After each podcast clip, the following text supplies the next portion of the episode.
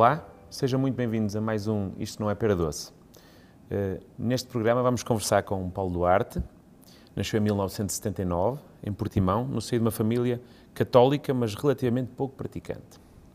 E este elemento é interessante na biografia do nosso convidado porque ele hoje é padre jesuíta. O padre Paulo Duarte começou por sonhar em ser veterinário, fez uma candidatura à medicina veterinária e acabou por frequentar o curso superior de ergonomia. Eh, mais tarde seria comissário de bordo na Portugália, eh, tendo passado três anos a andar nas nuvens, como eh, costuma dizer. O percurso pessoal foi a de uma descoberta progressiva da espiritualidade. Quando decidiu entrar para a Companhia de Jesus, fez o noviciado durante dois anos, o voto de pobreza, castidade e obediência. Tirou o curso de Filosofia e fez mestrado em Teologia Fundamental. Entretanto, já publicou dois livros, Deus como Tu e Rezar a Vida. Muito obrigado, Padre eh, Paulo, por, por ter aceitado o nosso convite. Obrigado este é um podcast. Não, uh, uh, o padre é uma personagem, uma personagem, uh, uma figura, uma figura sim, sim, sim. demasiado interessante para não, não termos, não nos ter chamado a atenção. Um, como este é um podcast de, de educação, uhum. ocorreu-me fazer aqui este paralelo. É? Uhum. O padre lida numa igreja e orienta comunidades onde há tantos não praticantes e também é professor, uh, onde também deve haver muitos alunos não praticantes. Bem, só corrigir, eu fui professor, entretanto mudei, mudei de missão e estou mais a acompanhar a retiros, mas sim, sim, durante o tempo de colégio havia muitos alunos, eh, e sobretudo para a reação, é, uhum. a provocar, sobretudo porque era um colégio religioso, Sim. Não, é, não é? E então todos tinham a disciplina de educação religiosa, eu era professor, uh, fui professor dessa disciplina Uh, e, e, havia, havia conversas muito giras. E eu dizia-lhes: olha, eu sinceramente, está mais do que vocês serem daqui a acreditar ou não, porque todos nós temos crenças. E depois também desmontava isto. Até a não crença é uma crença, uhum. não é? Às vezes esquecemos estes pormenores. Uh, mas o que eu gostava era que vocês, pelo menos, soubessem interrogar e ficassem com uma cultura geral de que, mesmo no contexto religioso, porque é fundamental mesmo para na nossa sociedade, quer dizer, nós somos uma sociedade com um pensamento judaico-cristão, independentemente se acredita ou não. Uhum. Os valores vêm desta base, não é? E ter consciência também desses valores e como eles também se podem aplicar na educação, uh, no modo de educar, porque depois, mesmo se estamos a falar de alunos, um dia serão pais e mães Sim. que irão educar também. Portanto, a educação não é uma coisa exclusiva, nada que se pareça uh, da escola. Sim, Muitas vezes a tendência é pôr, uhum. pôr a educar para a escola. Hum, sim, é uma complementariedade da educação familiar. Ok. Uh, aqui, uh, a, conversa, a, conversar consigo, há, há, aqui um elemento que nos vai saltar logo aqui para, para, para a nossa conversa, que são as questões vocacionais. Uhum. Uh, nós muitas vezes associamos a, a, a, descoberta da vocação como algo assim mais um género de uma revelação. Uhum, Acontece uhum, uhum, e uhum. ficamos logo com a certeza e vamos correr isso atrás, atrás de, de alguma coisa. Uhum. Mas o seu percurso demonstra precisamente o contrário, ou seja, não há aqui uma linearidade, há uma descoberta progressiva, às vezes lenta, às vezes dúvidas, não é? Sim, sim, bem, o percurso vocacional é sempre interessante, não é? Eu, eu gosto muito de, de, às vezes, de ir à etimologia das palavras vocação, vocar, evocar, é voz, voz, ser chamado, não é? E nós vamos sendo chamados de, de várias formas. Somos chamados pela, uh, no fundo, por exemplo, quando, quando somos mais pequenos ou quando vamos crescendo, não é? Por imitação. Uhum. Ou seja, há algo que nos chama a atenção e queremos. Por exemplo, eu, no princípio, quando era pequeno, queria ser veterinário. Porquê? Porque achava espetacular ir à casa dos meus avós, que tinham uh, uh, porcos e vacas e afins, e aquilo era espetacular, e sobretudo quando era o momento do nascimento dos porcos e da, das vacas, aquilo era fascinante. Portanto, dizia, ah, eu quero ser veterinário por isto. Portanto, é a tal situação da experiência, da, da imitação de algo que vem, que vem surgindo. Uh, enfim, depois quis ser veterinário, era aquilo que eu queria e, e portanto, mesmo, mesmo quando fiz o, na altura do nono ano, já se fazia aqueles eh, testes vocacionais.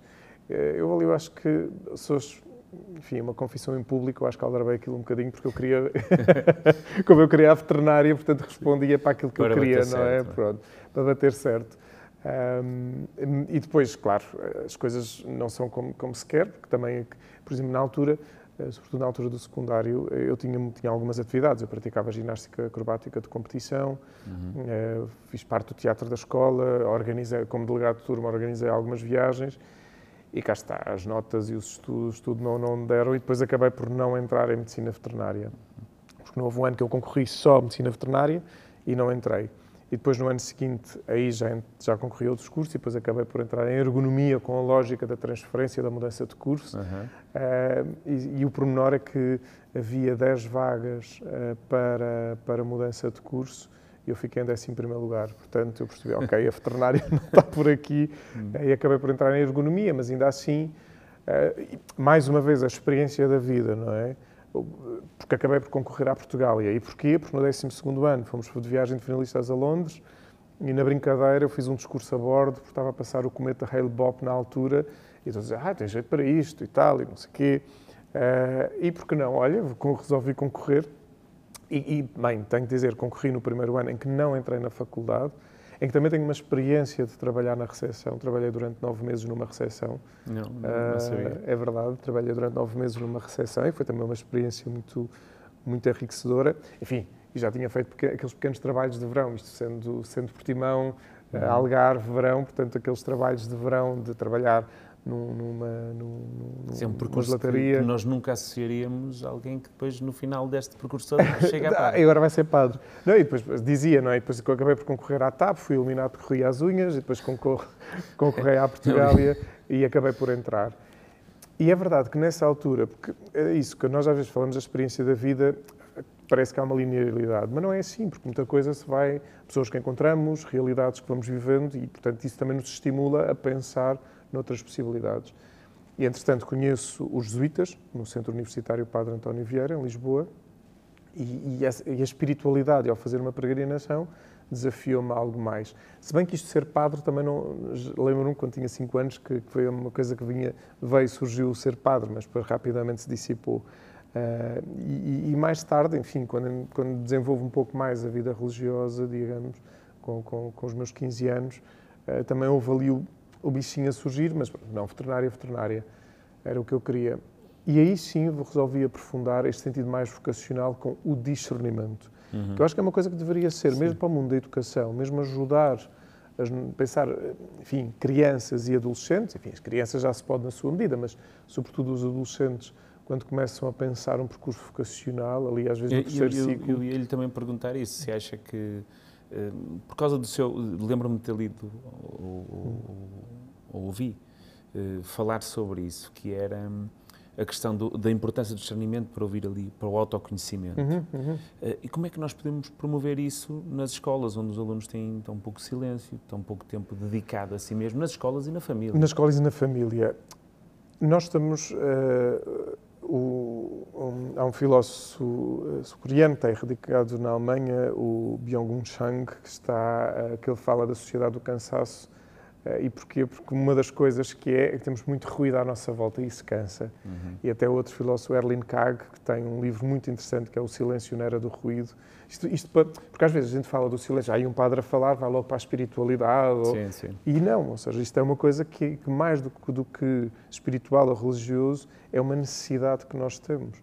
Aliás, se nós pensarmos biologicamente, uhum. naturalmente, se precisamos do sono, é porque que precisamos de um silêncio e biologicamente esse sono, de algum modo, é um silêncio, um acalmar. E, e tanto acontece durante o sono, uh, metabolicamente, psiquicamente, por aí fora. Portanto, já de biologia, biologicamente falando, temos aqui uma necessidade de silêncio. E também nós, ou seja, na medida que temos conhecimento, e hoje também já há estudos neurocientíficos, que mesmo quando estamos, imaginamos, numa conferência, ou quando estamos, a nossa atividade cerebral vai ao máximo até ao, quase aos 50 minutos. Depois precisamos de um intervalo. Já não entra mais nada. Sim. Porquê? Porque precisamos digerir aquela informação recebida, mesmo que seja cognitiva. E, e essa, essa, dedicação, por exemplo, ao silêncio e a alguma solidão, e, e, integrar isso nas rotinas das crianças e dos Sim, jovens, isso, não pode promover também mais atenção, mais claro, concentração, o, mas, mais dedicação? Vamos ver, o silêncio, quando bem vivido, vai nos ajudar a escutar-nos isso também é uma educação, também Sim. se educa isso, não é? Uh, até às vezes, no, na celebração de casamentos, proponho mesmo, há ali um momento que eu digo, olha, tenham cinco, ao chegar a casa, tenham pelo menos cinco minutos de acalmar, acender uma vela, um silêncio, acalmar, porque depois parece que estamos constantemente, uh, e que estamos numa sociedade do fazer, e temos de estar constantemente a fazer coisas, uhum. e parece que deixamos de fazer, deixamos sim, sim, de ser. Sim. E o silêncio, educar a criança, educar o adolescente uh, no silêncio, eu insistia muito com os meus alunos antes de fazerem os exames, dizia-lhes: não ataquem o exame, se faz favor. Ou seja, respirem fundo, calma, serenar. Ou seja, permitir, no fundo, toda uma interioridade, a dar tempo e espaço para que o cognitivo possa entrar em ação. Uhum. Porque acho que nós estamos numa sociedade, mais uma vez, que temos evoluído tanto na sociedade industrial que nos faz de nós, seres humanos, pequenas máquinas. E nós não somos máquinas. Mesmo às vezes na comparação de ah, o cérebro é o, o software, é, é, ou tal, a loja é o software, o resto é o hardware, cuidado com essas metáforas, não é? Ou então, ah, nas empresas, ou até mesmo na escola já aconteceu, ah, temos que pôr a engrenagem a andar. Sim, sim. Essas metáforas parece que não, mas também entram para uma lógica que nós, seres humanos, não somos máquinas. Uhum. Claro que a gente existe e nós, ah, claro, é óbvio, mas depois quando entramos no cotidiano e quando entramos no, no, no tal fazer, mecanizamos a realidade. Nós não somos máquinas, somos seres humanos. Uhum. Somos seres humanos. Enfim, tenho usado esta, esta, esta lógica não é, do, do eu, da identidade, que tem cinco dimensões. Eh, aqui vou, vou buscar Merleau-Ponty, um fenomenólogo uh, do século XX, que deixou de falar da realidade como partes, enquanto ser humano, para, para, para apresentar corpo, mas para falar de dimensões. Então, porque as partes em si, cá está uma máquina constituída por partes, que necessitam umas das outras, mas são isoladas entre si. As dimensões, no fundo, elas interligam-se. Por exemplo, no nosso caso, temos a dimensão física, a dimensão psicológica e emocional, a dimensão racional, a dimensão relacional ou social uhum. e a dimensão espiritual. espiritual chama-lhe espiritual e não religiosa. Sim, sim, sim. Ou seja, porque todas as questões de existência para. E estas dimensões estão constantemente em diálogo. Ora, se eu, por exemplo, tenho que fazer uma coisa intelectual, Imaginemos um exame, não é? Também diz isto aos meus alunos. Pá, não, não, não almocem uma feijoada antes, ou um cozido à portuguesa, antes do exame, para fazer o exame. A dimensão física... Porque a dimensão física vai interagir com a racional, porque nós somos um todo. E, portanto, a bio, a biologicamente, portanto, somos um todo. Também lhes dizia, com algum humor, por favor, não se apaixonem nem terminem relações na altura dos exames. Porquê? Porque a parte emocional vai interagir com o intelectual. Uhum. Ou seja, estas dimensões estão constantemente em diálogo. E nós precisamos, de, e voltando aqui ao silêncio, precisamos desse silêncio para que também nessas dimensões possa haver uma digestão.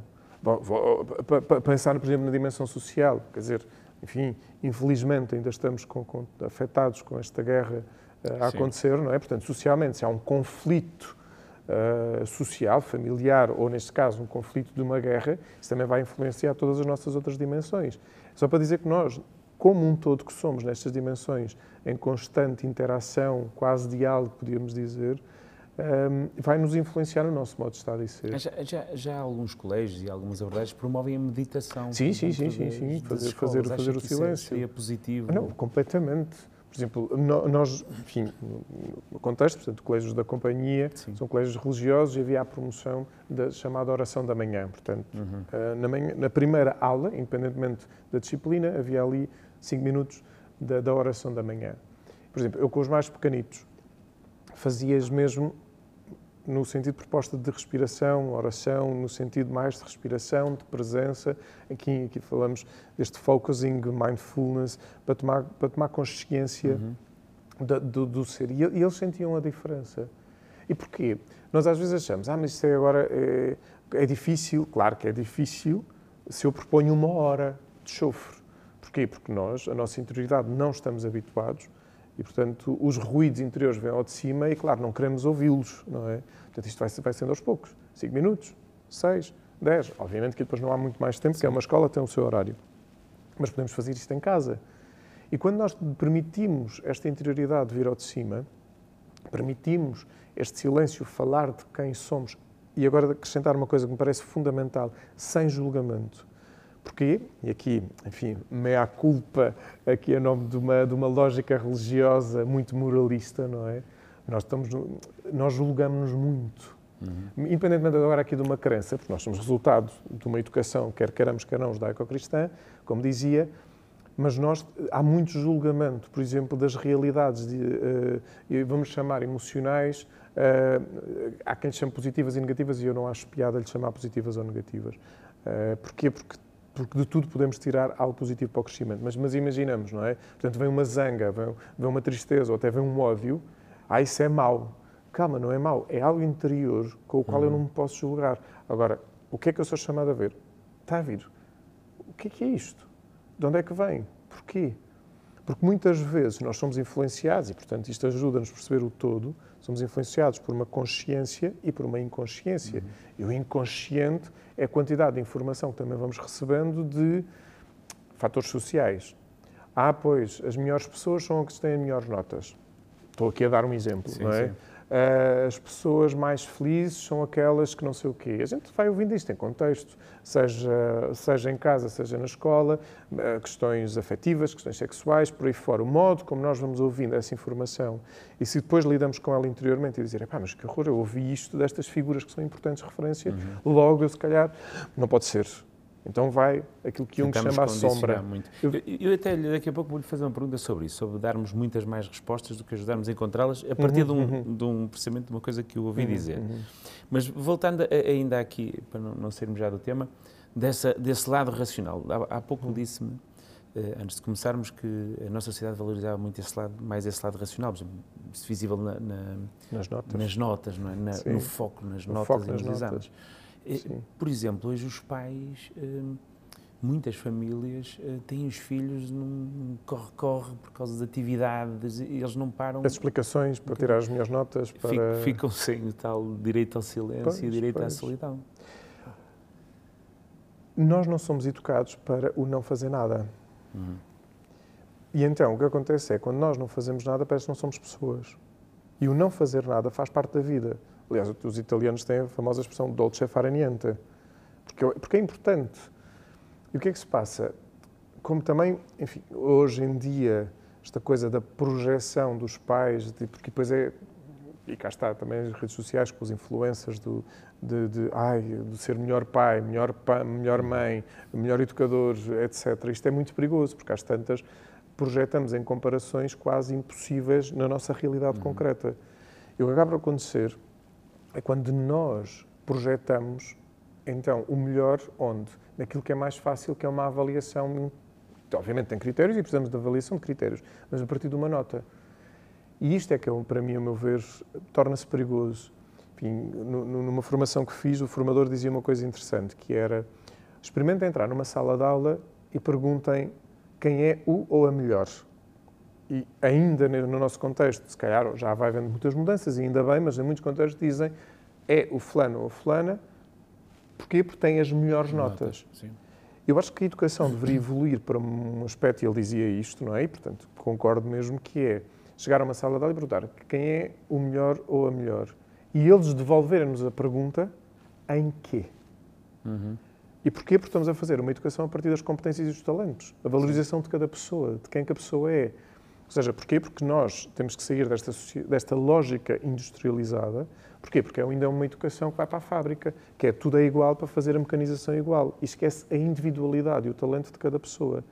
E quando nós nos começamos a perceber a partir dos talentos, das qualidades, algo não vai aflorar. E, a meu ver, se nós trabalharmos as qualidades, os dons, partimos mais para uma colaboração do que propriamente para uma competição. Uhum. Porque, a meu, há uma competição que pode até ser saudável, mas se eu estou assoberbado na educação, isso eu vou levar, pronto, depois para o mundo do trabalho, por aí fora, e o que acontece é, quando estamos em competição, no fundo parece que estamos sempre constantemente a contrariar quem sou. E quando eu me escuto, na verdade, da minha pessoa, nos meus limites e nas minhas capacidades, mas, enfim, não preciso de entrar numa competição, entro numa colaboração. E tudo isto vai nos ajudar a um trabalho de equipa, um trabalho de tomar consciência. Enfim, aqui, aqui vou buscar um autor bíblico, São Paulo, não é? Quando ele fala do corpo e fala de corpo, não é? A mão não pode dizer ao pé não preciso de ti. E se o pé deixa de ser pé, o que é que acontece? Fica sem nada? Portanto, todos nós, quando precisamos da nossa qualidade, sem, estar em competição, mas em colaboração, percebemos a nossa importância. E então, enfim, a, ler, a ler sobre liderança, havia um, um autor que falava: nós temos que, de algum modo, sair da pirâmide para passarmos para a constelação. Porque a pirâmide o que é que é? No fundo, acaba por ser todos iguais na base e há um que é mais iluminado, Sim. aparentemente mais iluminado e que manda em todos. E quando passamos para a constelação, o que ele diz é todos nós, de algum modo, podemos estar em interrelação, em intercomunicação, e todos nós podemos dar o melhor de cada um ao, aos outros. Aí estamos na colaboração. Esse é, é, por isso que também me referiu há, há pouco essa questão de aquela pressão, e ainda agora estava a falar disso, da, da pressão de estar parado, não é? Ou de uhum, uhum parar, uhum, é mau, não se pode sim, parar. Sim, sim, e chega-se ali ao 12 segundo, tem de se entrar para a universidade. Há muitos alunos que ainda nem sabem. Uh, e cada vez mais jovens. está a acontecer mais isso. É? Isto, isto... Eu acho vamos ver, porque não haver, não, não lhe chamaria o ano zero, porque o ano zero, mais uma vez, aplica-se ao cognitivo de preparação para. Mas poder haver a possibilidade e não ser problema de verdadeiramente parar. Um ano de voluntariado, ou seja, Acho que Portugal e para o mundo da educação, o Ministério da Educação, ou pelo menos o mundo da educação, ainda olha para esta formatação muito de, de um seguimento, não é? Mas devíamos olhar, por exemplo, para okay, um adolescente com 17, 18 anos, ter ali um ano de paragem em que poderia ir fazer voluntariado noutra realidade para abrir os seus horizontes de experiências, por exemplo. E quando digo noutra realidade, é mesmo noutra realidade do mundo. Sim, sim. Haver financiamentos onde havia a possibilidade de fazer experiências bastante fortes porque isso abre muitas perspectivas.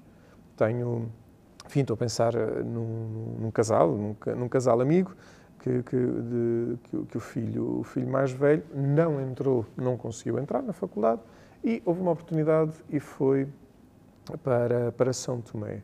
Ver uns meses de experiência. Ele vai completamente diferente.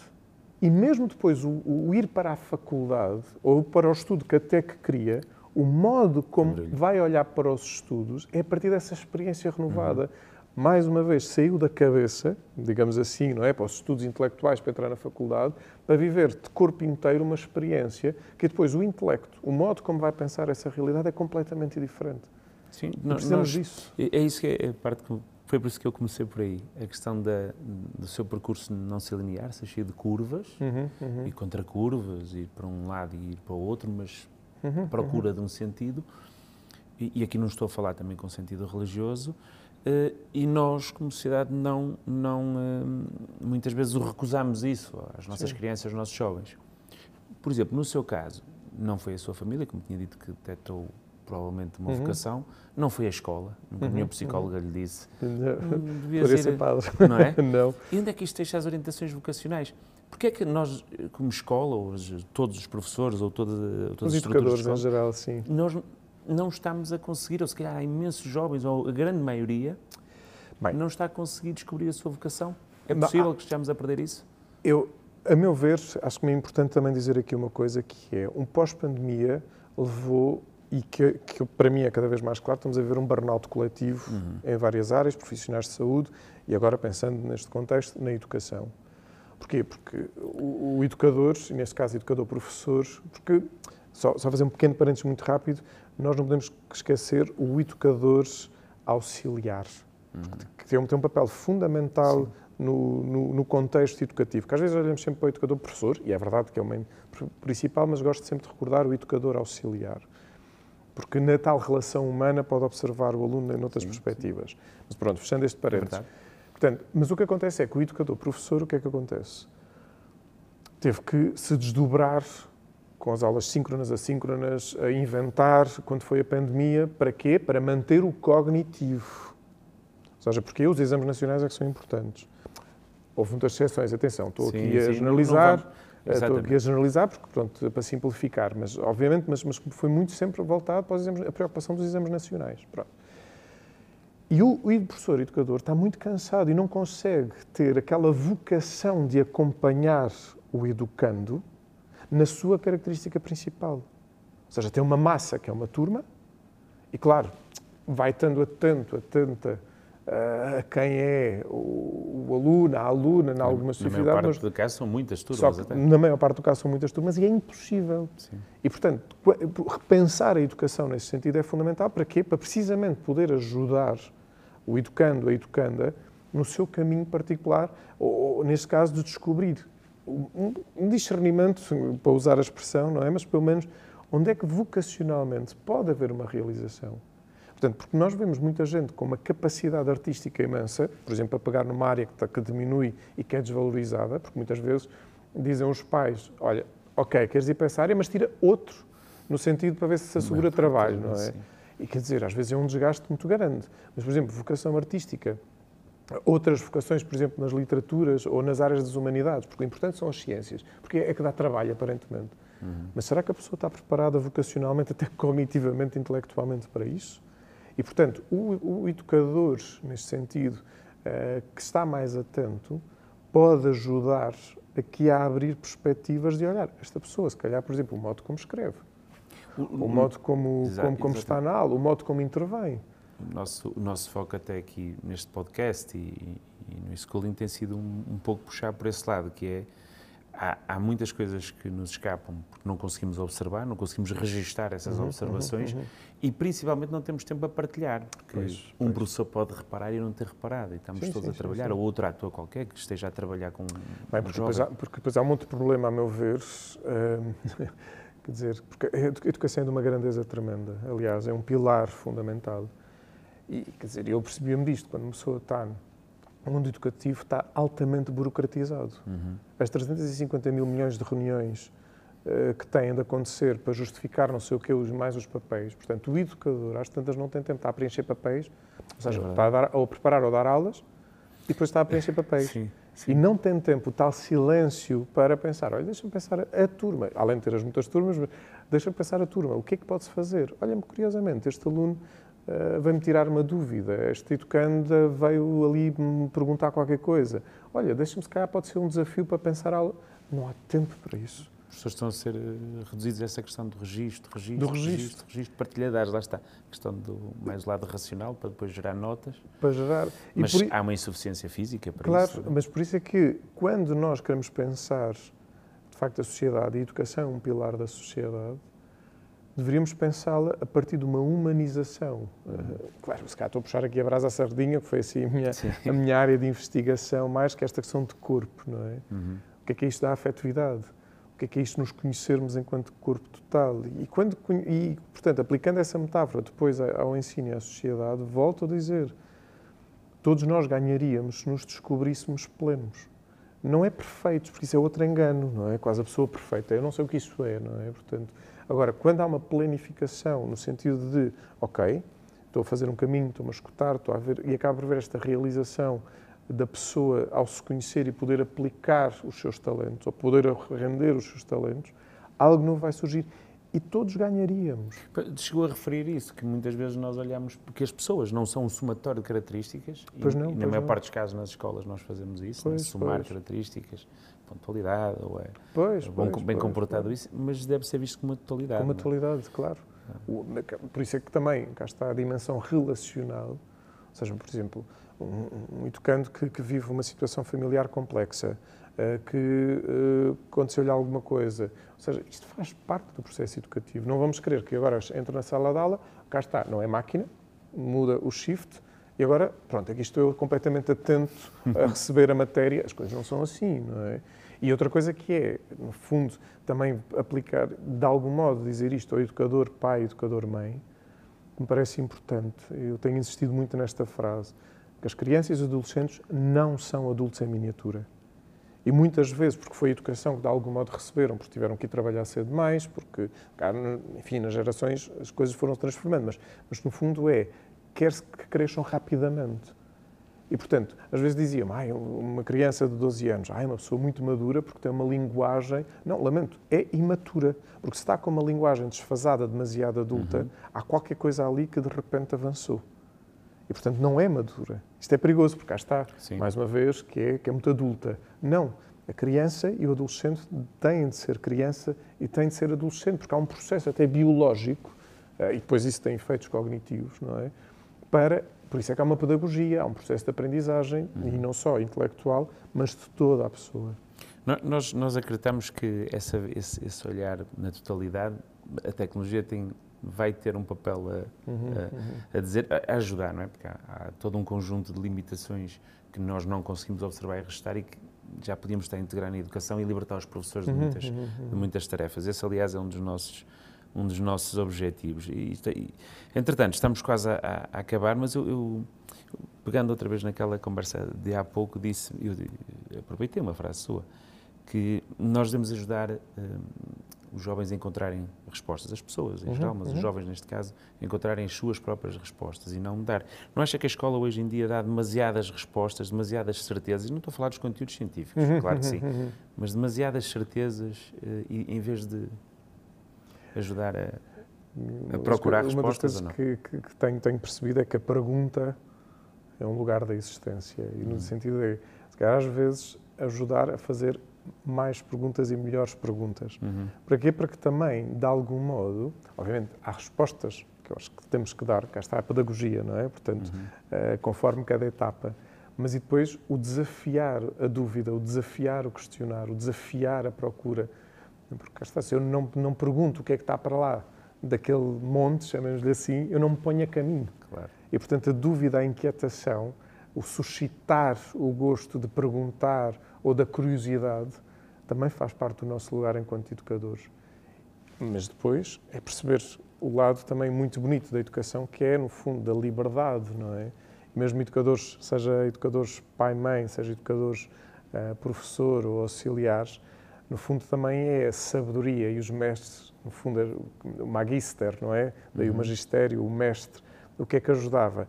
Ajudava a que fizesse o que cada que o discípulo não é, pudesse fazer o seu caminho de descoberta e, quem sabe, até poder superar o mestre. Não há problema. Mas essa descoberta é como que é? A partir da inquietação, da pergunta. Não é dar a papinha feita constantemente. É, se calhar, dar um espaço para que haja a inquietação, a descoberta e, se de repente vem algo novo, seja de uma criança, seja de um adolescente, não desvalorizar rapidamente. Mesmo que até aparentemente possa ser ridículo, mas calma, houve uma tentativa. Não é? Se a criança vem com um desenho, ou se o adolescente vem com uma proposta ou uma ideia, não lhe cortar logo as vasas. Sim, quer transformar o mundo, quer mudar o mundo. Ok, o adolescente quer mudar o mundo. Tem ali as hormonas aos saltos, no bom sentido, não é? Ok, nós é que vamos ter que ali ajudar a balizar, é verdade. Mas sempre com esta lógica de ajudar a abrir perspectivas, ajudar a que possa, sim senhora, a crescer e ajudar, porque nesse crescimento vai ajudar também a sociedade a crescer. Pois, eu vou, eu vou aproveitar esta. Eu tinha aqui tantas perguntas para fazer, mas eh, não. não... Poderá haver o podcast versão 2. Sim, e terá, terá que haver mesmo. Tinha aqui muitas, muitas coisas para, para, para abordarmos, para levarmos nesta conversa. Mas, mas vou só. eh, Essa questão de. de tenho que terminar com, com isto. Esta questão da escola ter assim. fazer menos questões e às vezes. se- Vou pegar no tema do bullying. Sei que já partilhou que também foi vítima quando, quando, Uhum, quando uhum. foi jovem na escola e depois Uhum. superou isso. E, e muito bem. Ainda recentemente saíram dados de que hum, os casos de bullying estão a aumentar nas Uhum, escolas. Eh, Como é que a escola, depois de tanto debate, tanto esforço, tantos trabalhos que são feitos, como é que ainda conseguimos eh, acabar com mais intolerância, mais agressão dentro de um espaço que Pois, bem, enfim, Queremos- dava-nos uma. Isto, isto se calhar será para outra oportunidade, porque, porque, porque a meu ver, há várias coisas que, que, que é preciso acontecer. Uma educação para a afetividade. E quando eu falo de uma educação para a afetividade, é termos tempo, espaço e tempo para nós nos conhecermos como pessoas e como a criança e o adolescente se possa também conhecer como pessoas.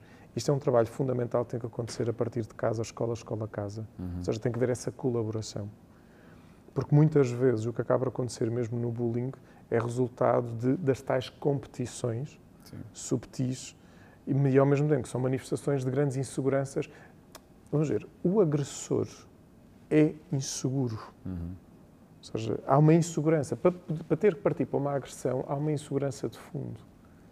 E, portanto, ajudar também, porque depois é, é fundamental ajudar a vítima, é fundamental de ajudar que a vítima esteja em segurança, mas o agressor também precisa dali de um apoio para perceber o que é que o leva àquela tensão ao ponto de gozar, seja fisicamente realmente, seja no cyberbullying, não é?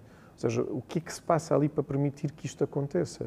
E, portanto, uma educação para a afetividade e para mostrar verdadeiramente os efeitos negativos de uma agressão eh, vai ajudar a que todos possam compreender que, nesta humanização enquanto pessoas, há muito trabalho a ser feito.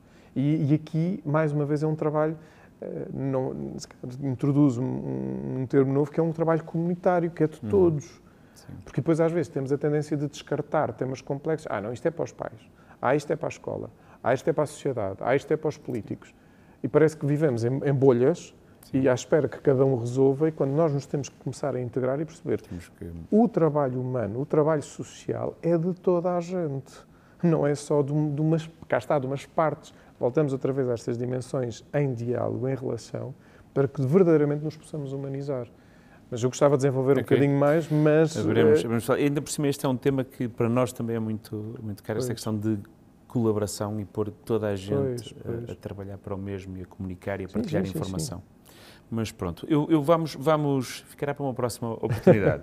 eu, eu, tinha, uh, pedimos sempre à equipa do Escudim para nos fazer uma ou duas perguntas que, para o nosso convidado uhum, uhum. e temos duas muito simples. Uma era, que professor ou professora mais o marcou ao longo do seu percurso escolar?